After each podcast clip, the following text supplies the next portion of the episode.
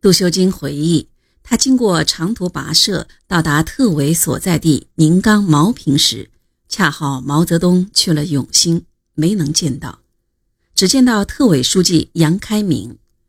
杜修经向杨开明说明来意，并送上朱德、陈毅给毛泽东的信。杨开明未经深思熟虑，就说：“决定了，就走吧。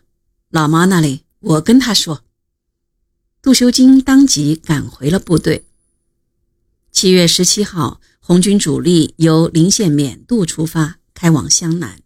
时任中共茶陵县委书记江华也清楚地记得，毛泽东接到朱德、陈毅的信后，知道主力要去湘南，焦急万分，当即写信劝阻，并要江华星夜兼程送往军部。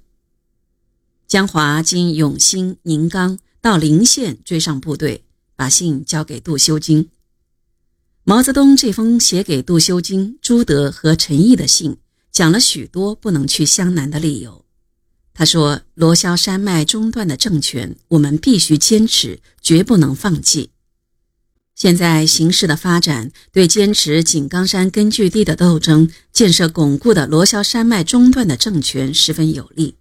如果此刻离开边界去湘南，”必然会被敌人各个击破。他希望朱德、陈毅耐心地说服部队，不要去湘南，留在边界坚持斗争。军部决定召开连以上的干部会议，讨论毛泽东的来信。朱德提出要按毛泽东的意见办，回师边界，解永兴之围。主持会议的杜修经专横跋扈，以势凌人。只有十九岁的他斥责反对去湘南的王尔琢：“是你听省委的，还是省委听你的？”王尔琢也毫不示弱，怒斥道：“你这个娃娃，你懂得什么？你毫不了解井冈山地区的处境，也不听我们的意见，只管拿省委的指示压我们，是什么道理？”